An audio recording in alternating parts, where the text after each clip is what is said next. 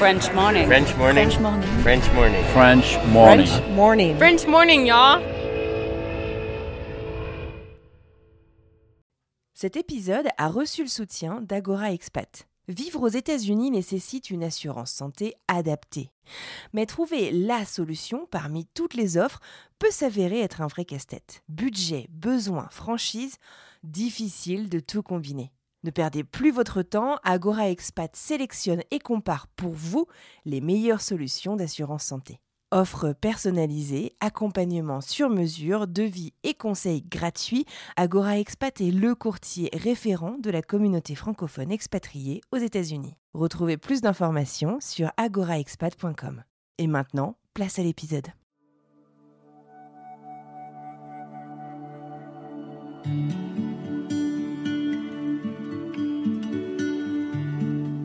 On parle toujours français à la maison, donc ça, ils ont toujours le français.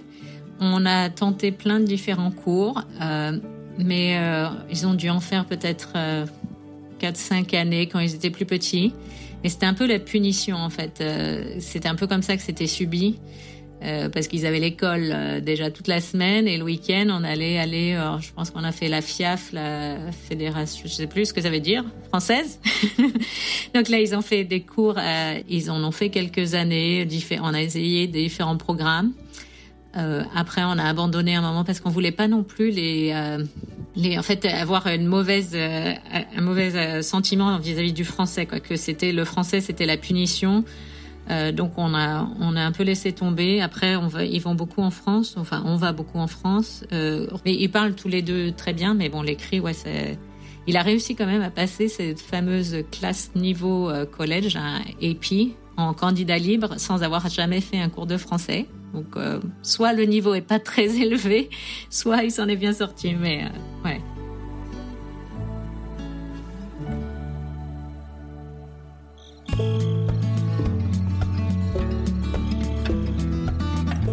Hélène Keller a dit La vie, c'est une aventure audacieuse ou rien du tout.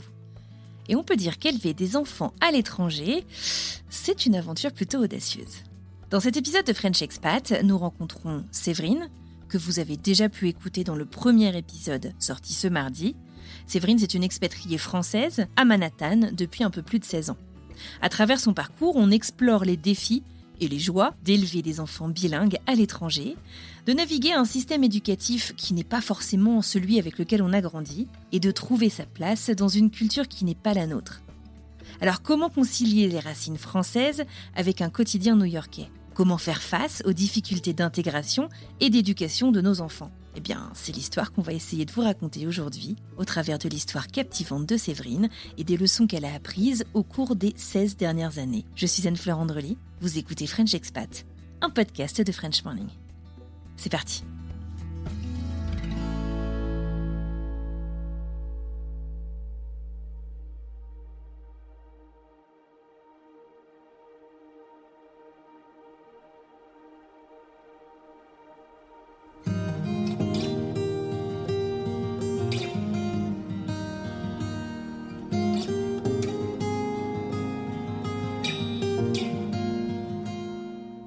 un truc qui m'intéressait euh, donc euh, d'évoquer euh, avec toi, c'était justement la scolarité, j'allais dire, de tes enfants. On n'a parlé que d'un, mais parce que le second est né à New York. Est-ce que tu peux me, raconter Donc, il arrive à, l'âge de deux ans. Dans quel état d'esprit t'es en fait au niveau de sa scolarité? À quoi, je sais pas. comme tu le dis, ça s'est fait très rapidement. Je ne sais pas si tu as eu le temps de t'attendre à quelque chose. En tout cas, qu'est-ce que tu as en tête et comment est-ce que ça se matérialise? Alors d'abord, on a, en fait, c'est la, avant d'avoir un appart, on a eu l'école. Enfin, on a eu une preschool euh, privée parce que donc euh, avant, à l'époque même avant presque cinq ans, il n'y avait pas de, de structure publique. Euh, donc il nous fallait euh, ouais comme une crèche privée. Donc il, et le seul euh, endroit dont on était sûr, c'était où mon mari travaillait. Donc on a trouvé euh, une, euh, une crèche école, enfin une preschool près de son travail. Comme ça, on s'est dit, ben, on sait qu'on passera toujours par là. Et, euh, et il y est resté deux ans parce que, en fait, après, on, on a trouvé ça aussi pratique parce qu'on pouvait le récupérer juste après avoir travaillé. Euh, il est resté deux ans dans cette euh, preschool qui était très bien, qui valait les yeux de la tête, comme toutes les preschool. Et en plus, on a été hyper chanceux parce que je pense que c'est moins le cas maintenant, mais à l'époque, il fallait s'inscrire plus d'un an à l'avance pour avoir une place dans une de ces preschools. Ah parce que très bonne réputation. non, c'est même pas ça. C'est qu'il y avait pas, ouais, il y avait pas beaucoup de choix. Euh, donc il y a 16 ou 17 ans, je pense qu'il y avait peut-être beaucoup de femmes qui travaillaient pas, euh, peut-être sur euh, Manhattan, ou qui avaient des nounous qui coûtent aussi une fortune. Et, nous, en fait, on a eu de la chance, c'est que c'était une nouvelle preschool qui venait d'ouvrir, et c'est la collègue de mon mari qui nous a dit, et donc on a eu une place parce que elle n'avait pas encore sa réputation, et donc on, a pu. Et donc il est resté là jusqu'à bah, la rentrée en kindergarten. Parce que les, depuis, en fait, il y a eu des, ils ont, ils ont mis beaucoup plus en place des pre-K à 4 ans dans les écoles publiques, mais euh, nous, c'était le tout début, ça, n'existait quasiment pas. Euh, donc, il est rentré en, à l'école publique du quartier. Euh, le gros, la grosse question de l'époque, c'était euh, bilingue ou pas bilingue. Donc, le privé, c'était pas une option pour nous parce que financièrement, c'était pas dans nos revenus.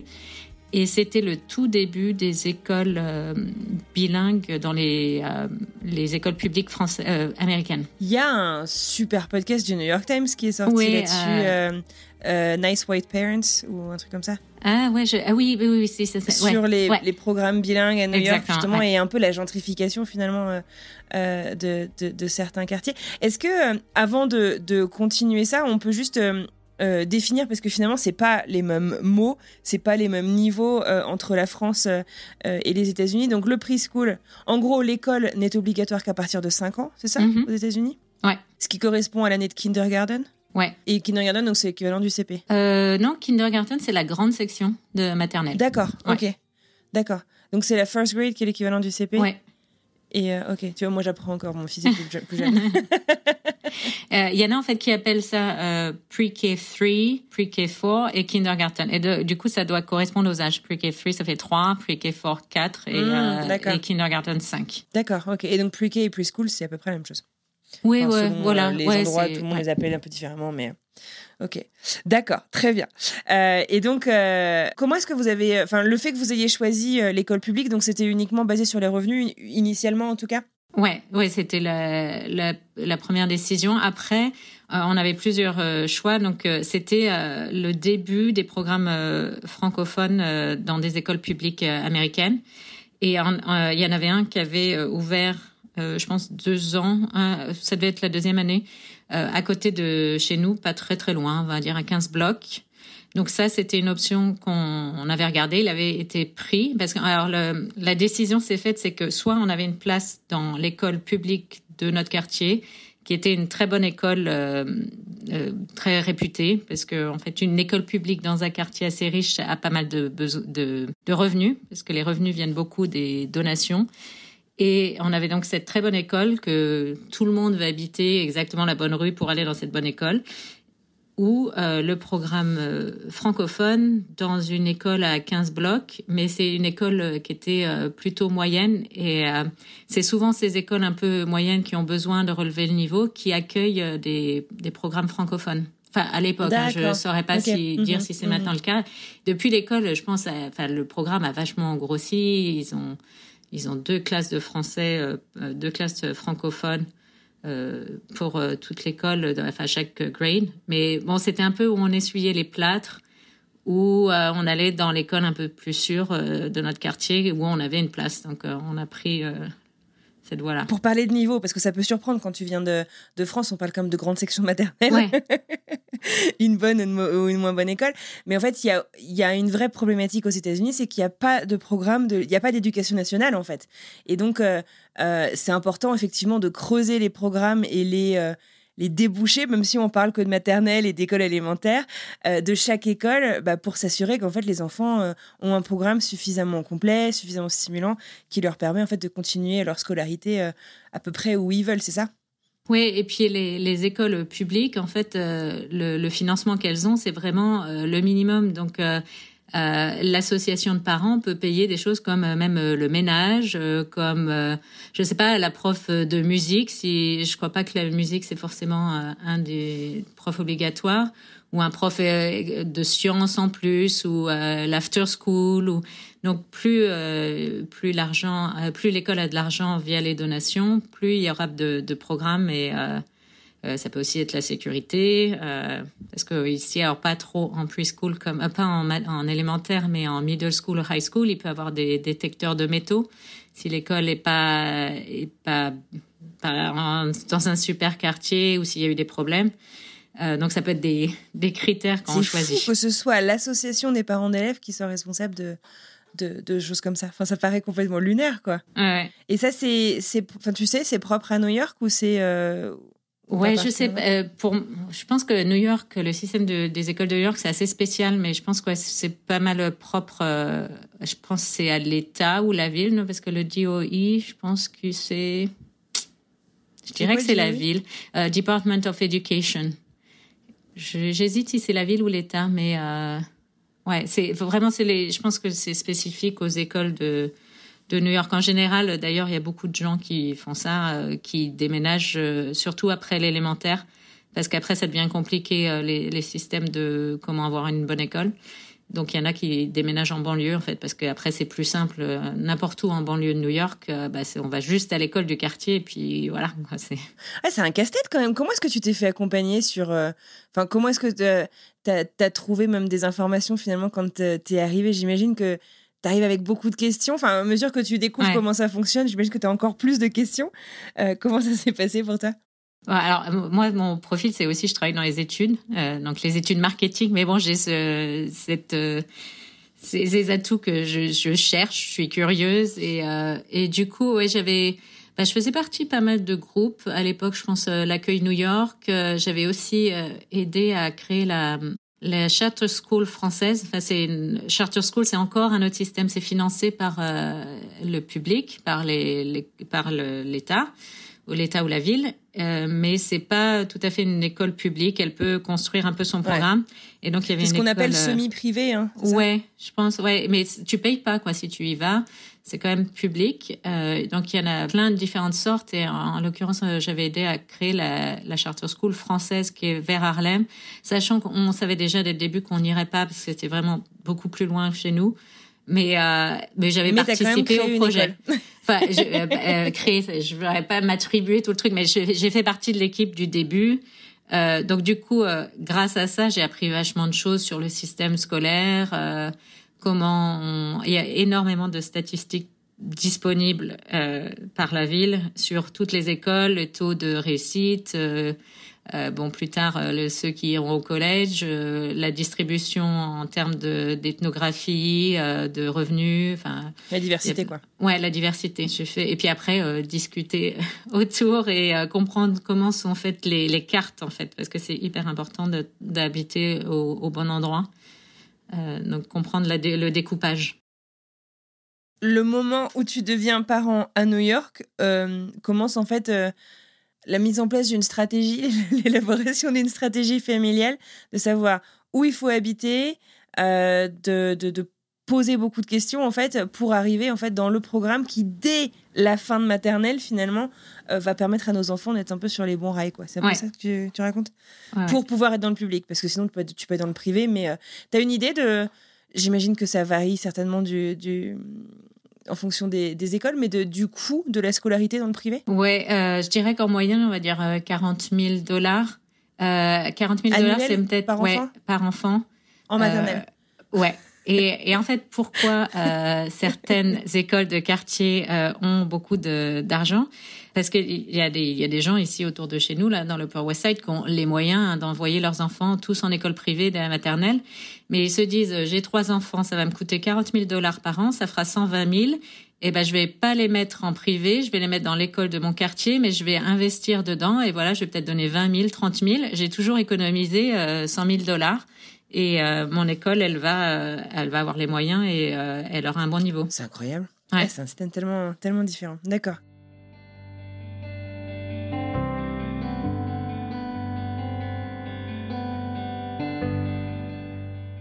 Est-ce qu'on peut dire son prénom à ton aîné? Ce sera plus facile de, de se... Alors, il s'appelle Romain, mais euh, ça fait 16 ans qu'il s'appelle Romain. Et que, et qu'ils ne changent pas. Je lui ai même demandé pour la graduation, tu vas pas leur dire que tu es romain? Non, c'est romain. Ok. Alors, Romain euh, se lance du coup euh, en école élémentaire, euh, kindergarten, first grade, donc tu continues comme ça. Il reste du coup dans cette école publique pendant toute son école élémentaire? Comment, comment ça se passe? Et est-ce que tu peux nous raconter justement comment, comment ce système fonctionne finalement par la suite? Alors, en plus, c'était stratégique aussi, c'est que donc Romain a un petit frère qui s'appelle Austin, qui est né à l'entrée du kindergarten. C'est un peu aussi un calcul parce que bah, avoir deux enfants qui sont en crèche privée, euh, je pense qu'à l'époque on était dans les peut-être 19 000 dollars. Euh, je, je suis pas sûre des prix aujourd'hui, mais je pense que c'est à peu près ça qu'il faut compter dans les 20 000. Euh, on pouvait pas en avoir euh, deux. du coup, c'était calibré un peu que les deux euh, soient à 5 ans d'écart. Et notre grande chance aussi, c'est qu'ils ont été pendant un an dans la même école et pourquoi c'est stratégique, c'est que la, la, zone de notre école a changé, mais changé d'un trottoir, mais sauf que c'était notre trottoir qui est partie de la zone de l'école. D'accord, donc la carte scolaire qui fait que tu dépends de cette école-là. Et tu peux pas avoir de dérogation ou quoi que ce soit. Enfin, c'est. Bah alors, comme, comme euh, son grand frère était encore dans l'école, on a été ce qu'ils appellent grandfathered. Donc on a eu, euh, on a eu le droit euh, d'être dans les priorités de l'école parce qu'il avait son frère encore. Euh, donc lui, il a fait donc euh, je sais pas kindergarten jusqu'au fifth grade.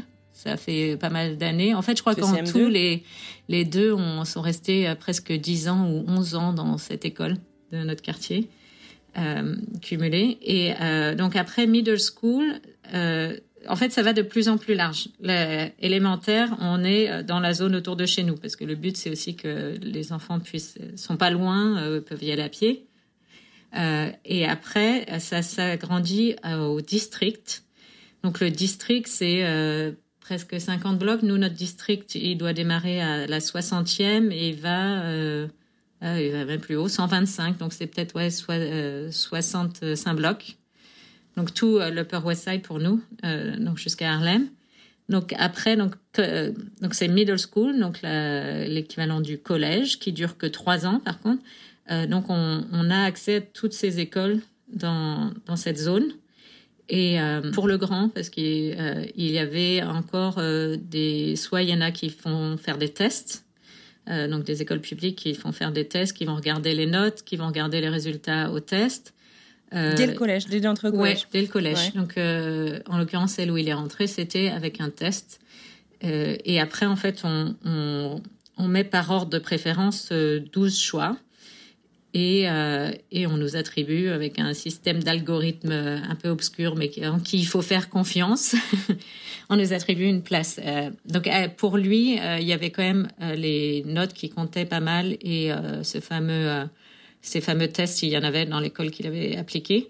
Euh, pour mon petit, comme il est passé euh, pendant le Covid, euh, il y avait plus de tests euh, à l'époque, donc c'était complètement une loterie.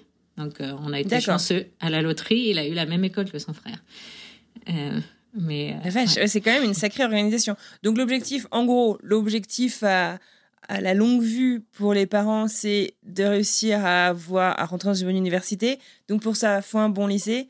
Et pour entrer dans un bon lycée, il faut être dans un bon collège. C'est un peu c'est un peu ça la, stratégie globale. Ouais, ça va en montant en fait. On, commence à se préparer avec middle school où il y a un petit peu d'école avec des tests, mais ça reste encore un peu dans le coin. Donc si on est un peu dans un quartier où ça va, c'est en général ça va. Et c'est high school qui devient euh, là, high school, c'est vraiment le process. Euh, même on m'avait dit, euh, tu verras une fois que tu as fait le, le, process de high school pour le collège, enfin l'université, c'est les doigts dans le nez. Et ouais, c'était vraiment ça, parce que le, du coup les lycées, on s'ouvre à toute la ville. Donc techniquement, on a accès aux cinq boards de, de la ville de New York. Donc c'est des milliers d'écoles. J'ai un, un beau teint de la taille des pages jaunes avec chaque quartier. Et là, euh, alors là, c'est euh, tout. Il y a d'énormes différences entre chaque lycée parce qu'en fait, comme on en discutait plus tôt, il n'y a pas d'obligation de, il n'y a pas un système euh, à suivre de l'éducation nationale. ils ont juste une obligation de résultat. Donc je crois que voilà, il faut qu'ils aient un certain niveau en, maths, en anglais, en sciences, plusieurs matières. mais on n'impose pas du tout la façon dont tu apprends. Et pour les lycées, c'est hyper important parce qu'il faut aussi réfléchir à ce qu'ils vont faire après. Euh, donc il y a des, écoles euh, qui vont proposer des cours de niveau euh, de l'université, des cours qu'ils pourront utiliser après pour utiliser les crédits. Donc il y a des écoles qui vont être comme ça, il y a des écoles qui vont proposer le International Baccalaureate, là, IBS, ou je crois que ça s'appelle, ou. IB. Donc ça c'est encore une autre approche. Il va y avoir des écoles qui ont un partenariat avec une université euh, Hunter College, par exemple, ici, ou euh, il y a une autre Bard College. Donc, il y, a, il y a 150 000 programmes. Et en plus, euh, nous venant de France, moi, je connais rien. Donc, j'ai beaucoup je, suis plongée dedans parce que moi, j'avais pas du tout, euh, je connaissais pas ce qu'était une AP class, ce niveau collège. Au niveau université, du coup. Et mhm. donc, on visite énormément d'écoles. J'ai dû visiter, euh, visiter une trentaine d'écoles euh, sur New York et tu, tu vas aux réunions. Et c'est dingue. Enfin, comment tu fais ça avec plus d'un enfant puis en ayant un job? Enfin, c'est c'est un temps considérable. Ouais. Bah, le high school, là, enfin, le deuxième arrive bientôt, c'est à l'automne, là, en fait, euh, l'automne de la dernière année de, collège, de middle school. Euh, en fait, les parents, ils passent euh, leur temps à visiter des écoles. alors maintenant qu'on est, le Covid est passé par là, il y a pas mal de choses qui peuvent se faire en webinar ou en vidéo. nous, à l'époque, il n'y avait pas ça, hein, donc il fallait se déplacer. Euh, des fois, c'est la chasse pour avoir euh, une visite parce que si c'est sur inscription et que tu t'es pas inscrit à temps, euh, tu n'y es pas. Et, puis il y a deux systèmes en public. Donc il y a toutes les écoles et il y a aussi des ce qu'ils appellent des specialized high school. Et là, c'est en fait il y a huit écoles qui sont sur concours et c'est un concours assez dur.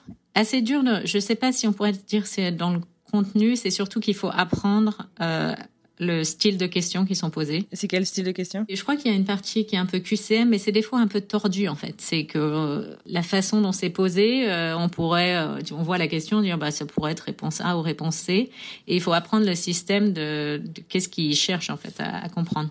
Donc la, la plupart des enfants qui peuvent se le permettre, en fait, ils font une préparation pendant l'été, donc du tutorat, mais individuel ou en groupe. Euh, moi, mon, le grand l'a fait, le petit va le faire à, la rentrée. Euh, il y a aussi même même il y a aussi aussi la, ville qui propose ces programmes là bon ça a tendance quand même à être euh, bon des parents qui sont qui suivent bien la scolarité de leurs enfants qui vont faire faire cette prépa. Donc la diversité il y a c'est ce que j'allais te demander. En fait de manière générale c'est enfin d'abord la diversité sociale elle doit pas être énorme parce que en fait il faut toujours que tu prépares tes enfants à un truc encore mieux, tout ça, ça a un coût en fait. Euh, finalement, en fait, le fait tu vas dans une école gratuite, entre guillemets, publique, etc.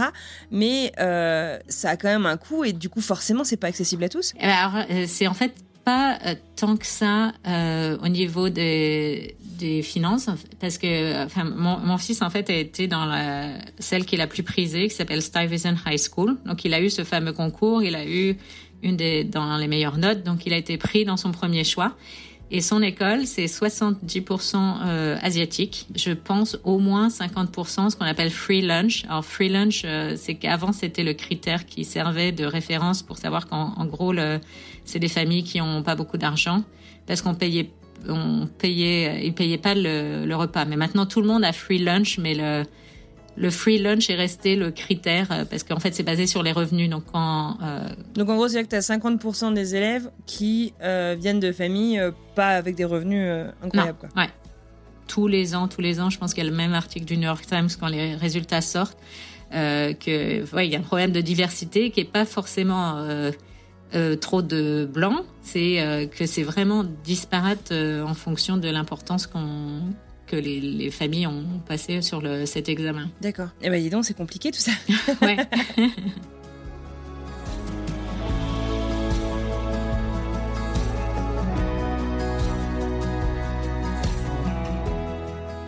Donc du coup là ton aîné euh, arrive, il est sur la fin euh, de son lycée et donc euh, maintenant le jeu ultime à la fin, eh bien c'est d'aller bah, trouver son université? Alors, une université, comment ça se passe? Ça, ça, commence au moins un an avant. Euh, ouais, je dirais que là, ceux qui sont qui rentrent en senior, ils sont déjà sur le la recherche. Parce que senior, c'est la dernière année de lycée? Ouais, c'est la dernière année de lycée. Et en fait, du coup, je pense que c'est même peut-être au printemps ou l'hiver d'avant, ils passent des tests aussi qui s'appellent SAT, SAT, et c'est surtout celui-là euh, qui pendant le Covid était un peu optionnel, mais bon, recommandé quand même euh, maintenant. Euh, et donc en fait, il passe cet examen qui sert de référence parce que le problème, c'est que tous les lycées font un peu ce qu'ils veulent. Et, et, puis partout dans les États, parce que même si New York faisait la même chose, les États, tous les autres États, les 49 autres États, ils ont pas, il n'y a pas de comparaison possible. Donc ils passent ce fameux test, le un test standardisé qui permet de mettre tout le monde au même niveau, quoi. ouais, exactement. D'accord. Donc ça, tu le prépares avant même ta dernière année. Tu peux le repasser plusieurs fois pour euh, améliorer ton score et euh, parce que ça sera euh, hyper important dans, dans, ton dossier. Et après les dossiers, et ben ça se fait, ouais, ça se fait à l'automne. Euh, donc c'est pour ça que ouais, c'est l'année d'avant. Si euh, bon, nous on l'a pas fait, mais les gens vont aller visiter, euh, vont faire des visiter plein d'universités. Il y en a qui prévoient leurs vacances autour de ça, qui vont aller visiter, faire le, university tour. ouais, voilà. Bon, nous en plus c'était un peu Covid encore, donc on a fait pas mal de choses virtuelles. On n'avait pas non plus forcément envie de passer nos vacances à faire le tour des universités, qui sont pas forcément dans les états les plus touristiques. Euh, selon ce que tu cherches. Euh, donc du coup, nous, on, l'a pas fait. Et mais euh, à, l'automne, en gros, c'est bah, de ouais de septembre octobre jusqu'à décembre. Bah, c'est surtout les élèves qui mettent le, qui font le travail parce qu'ils doivent préparer leur dossier. Et un dossier, c'est bah, c'est les notes, c'est le fameux test, mais c'est aussi des essais. Et donc ils ont des essais, c'est des dissertations quoi. Voilà, ils ont des dissertations à faire. Euh, ça peut être euh, sur eux. Certaines vont en avoir des complémentaires euh, sur l'université. J'ai pas vu celui de mon fils. Il a jamais voulu nous le partager. Je, je, je, c'est toujours dans la négociation. Il m'a dit un jour peut-être. Donc peut-être dans dix ans. Tu sais de quoi ça parlait au moins ou... Non, je sais pas. Je sais pas. Je pense qu'il voulait pas avoir notre avis. Je sais pas s'il a parlé de choses personnelles et qu'il veut pas avoir notre sentiment. Donc, euh, donc je ne sais pas. Je cherche un jour. dans dix ans, je saurai de quoi il a écrit. Peut-être. Ouais. Mais ouais, ils font ça. Et il y a différentes formes de candidature. Il y a des candidatures qui peuvent se faire plus tôt. Donc, ils auront des décisions plus tôt. Il y a aussi une sorte de candidature où je confonds toujours si c'est early application ou early decision. On se lie avec la, on fait la, candidature plus tôt et si on est pris, on s'engage à aller dans cette université-là. C'est une sorte de contrat et on pourra. Donc il faut vraiment être sûr pour ce cas-là parce que. Euh, et puis après, il y a aussi, on peut être avoir des décisions qui sont retardées au deuxième tour. Et en général, en mars, ils sont fixés. Enfin, début mars, en fait, ils ont euh, toutes les réponses. Euh, et puis, il faut se décider, euh, ouais, il y a à peu près un mois. Euh, et on est bombardé de prospectus, de cadeaux, de, de, cadeaux publicitaires en tout genre. Et là aussi, en fait, le, le, tu as un certain coût, j'imagine, par candidature. Tu as des frais d'inscription, tu as ces tests dont tu parlais. Tu as même des prépas qui préparent aux essais, aux choses comme ça. Comment Tu as une idée de, de combien ça, ça, chiffre? Comment ça chiffre? Euh, c'est une bonne question. Les Nous, on n'a pas fait de prépa. Il avait un bon score. Euh, je, je, pense que le test, je dirais que c'est un truc comme 75 à 100 dollars. Euh, donc, il l'a repassé euh, deux fois, je crois, deux ou trois fois. Et euh, chaque candidature, on va dire, c'est entre 50 et 50 et 75, je crois qu'à peu près c'est ça la moyenne. Et, il et on te recommande d'en faire une dizaine. Donc, il a fait 12 candidatures. Euh, ouais. Et puis après, si tu fais les voyages en plus pour aller visiter, ça, ça se rajoute. Et après, tu payes des frais de d'inscription ou de pour garder ta place qu'une fois que tu as eu ta réponse. Donc il y en a qui des fois vont en payer à plusieurs endroits s'ils sont pas sûrs. Nous on n'a pas on, on fait. Enfin on était sûr de notre choix dès le début. Donc euh,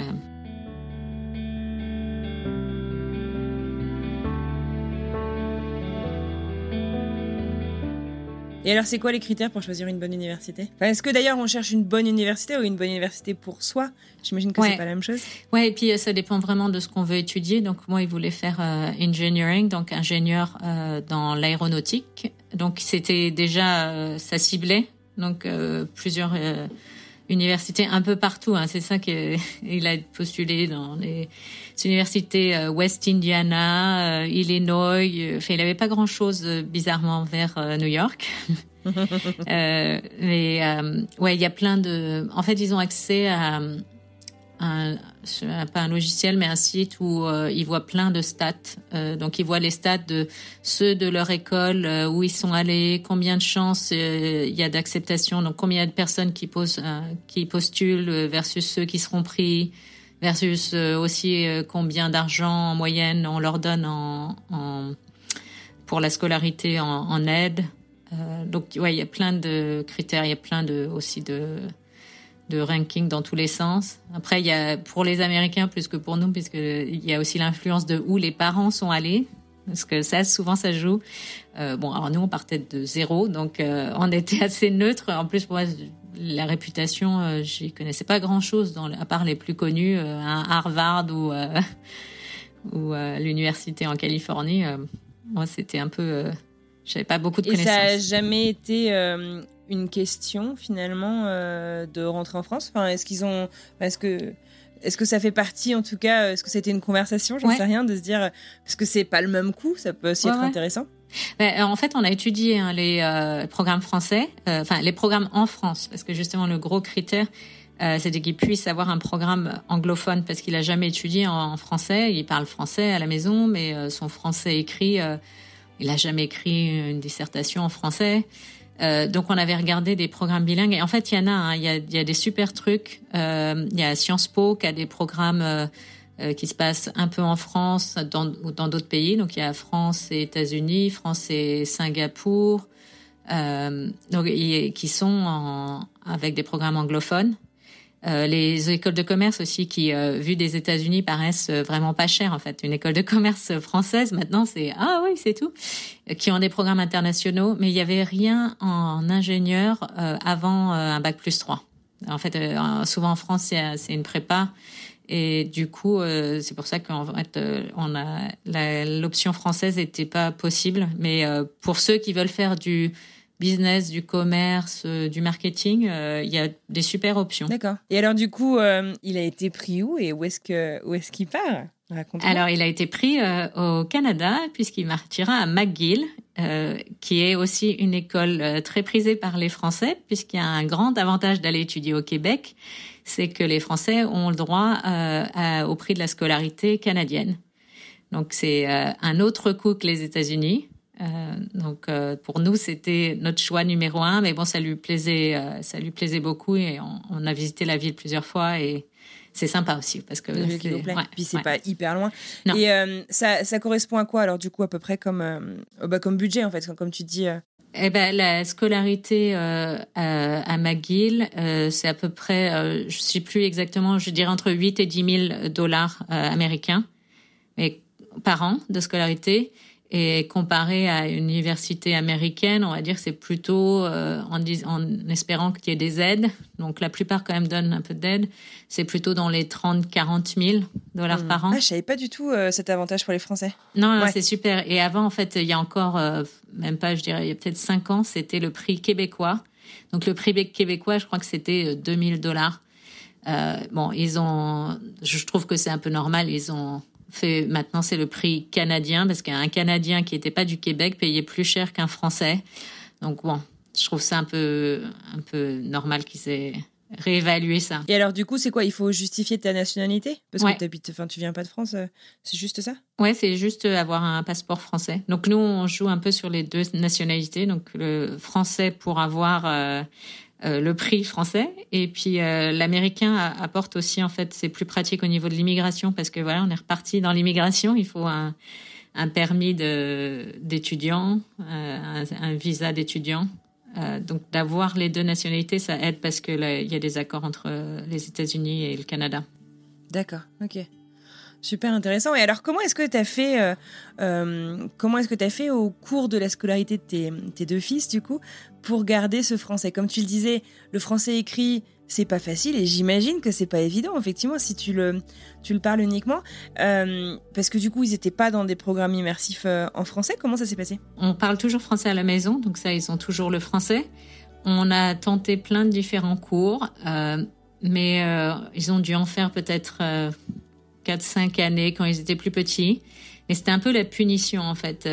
C'était un peu comme ça que c'était subi euh, parce qu'ils avaient l'école euh, déjà toute la semaine et le week-end on allait aller euh, je pense qu'on a fait la FIAF la fédération je sais plus ce que ça veut dire française.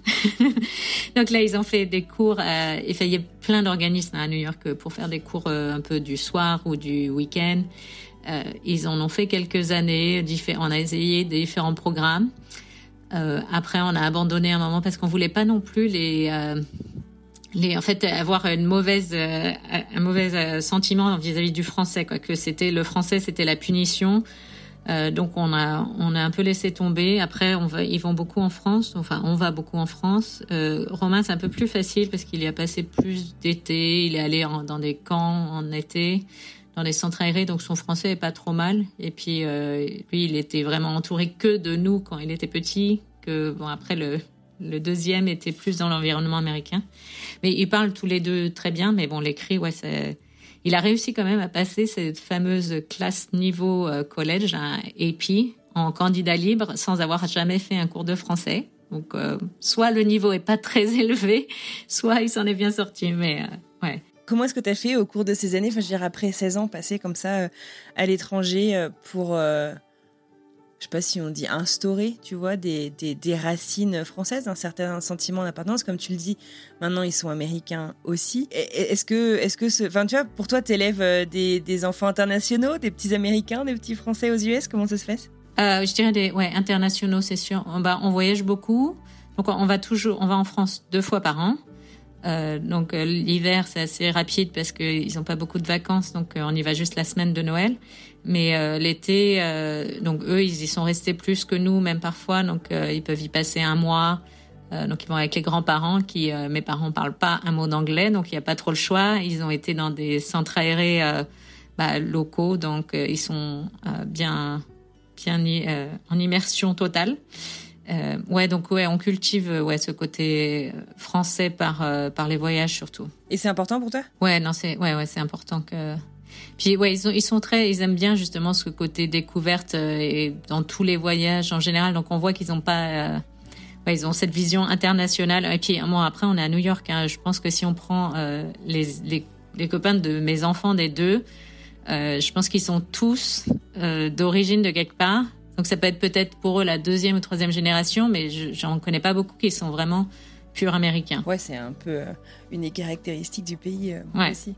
Est-ce que euh, tu referais tout pareil ou est-ce que, je sais pas, il y a des choses que, que si tu en avais l'occasion, tu t'envisagerais différemment? Je pense que je ferais tout pareil. Peut-être que, euh, surtout maintenant qu'il y a beaucoup plus de programmes euh, bilingues euh, dans les écoles publiques, je pense que peut-être qu'on aurait, on aurait pu les mettre dans ces systèmes-là, ce qui n'était pas à l'époque aussi facile.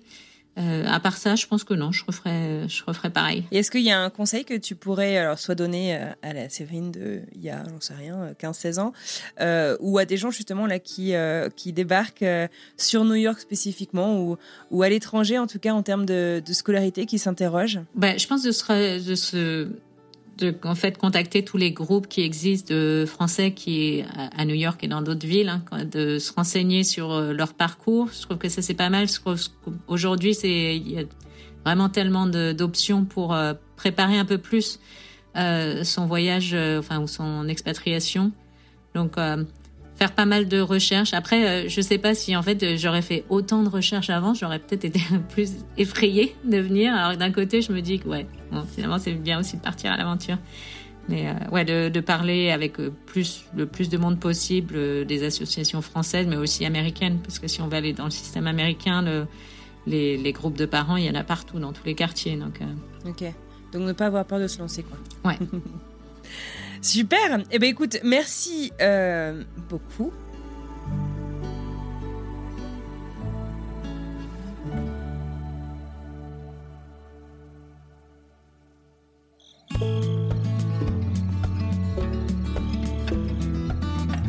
Et voilà, c'est terminé pour aujourd'hui. J'adresse un immense merci à Séverine pour ces deux épisodes qu'on a passés ensemble. Et je vous dis bien entendu un grand merci à vous aussi de nous avoir écoutés jusqu'au bout. Si vous souhaitez plus d'infos, tous les liens, je les mets dans la description de cet épisode ainsi que dans l'article que vous retrouverez sur frenchmorning.com ainsi que sur tous les sites de French Morning Media Group. Si ces épisodes vous ont plu, vous connaissez la rengaine par cœur, mais ça compte toujours, donc je continue de vous le dire. Parlez-en autour de vous, dans la vraie vie, à la machine à café, à vos voisins, dans votre newsletter, sur les réseaux sociaux. Chaque opportunité de parler du podcast compte énormément pour notre visibilité. Et qui sait, grâce à vous, peut-être que de nouveaux auditeurs en préparation d'un projet de vie à l'étranger pourraient découvrir ce podcast, que ça aiderait énormément. Tradition oblige, je vous propose de découvrir un petit extrait afin de savoir un peu de quoi nous allons parler la semaine prochaine.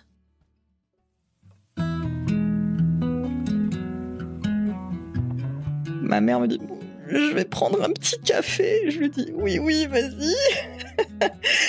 Donc évidemment, elle fond en larmes de l'autre côté de la porte. Moi, je fonds en larmes sous mes draps.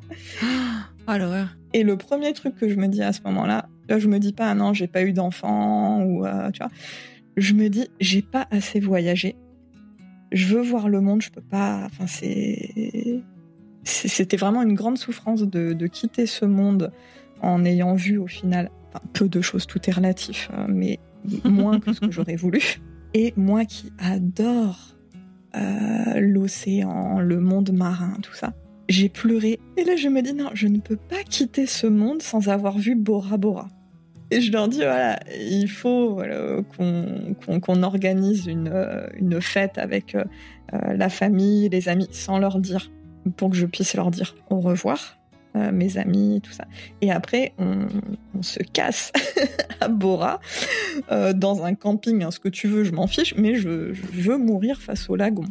Je, veux avoir ces, dernières images euh, devant les yeux.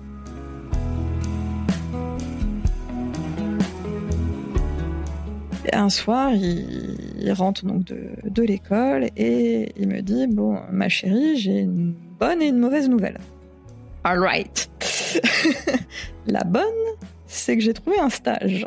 Et c'est pas en France. Ok. Déjà, ça commence bien. Bon, vas-y, annonce, c'est quoi la mauvaise? Et la mauvaise, c'est que c'est pas en Asie. J'ai. Ben, merde. Bon, ok, bon, c'est pas grave. C'est où? Bon, on avait une liste noire de destinations, euh, clairement non, mais sinon on est toujours hein, quand même très ouvert, hein, pas de soucis. Voilà. Et il me dit, c'est en Polynésie française à Tahiti. No way. Euh, ouais, là je le regarde avec les gros yeux, je lui dis, mais ma valise est prête depuis 1985, il n'y a pas de, y a pas de souci.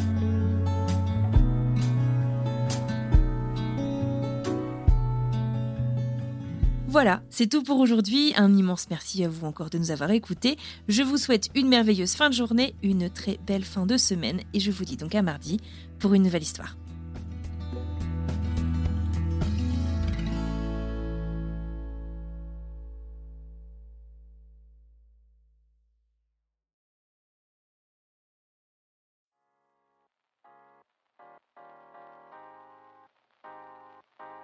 Vous venez d'écouter un podcast réalisé par moi-même, Anne-Fleur Andrely, mixé et habillé par Alice Krief et produit par French Morning. French Expat n'est pas le seul podcast de French Morning. Pour retrouver tous les podcasts du groupe, rendez-vous sur frenchmorning.com slash podcast. À bientôt!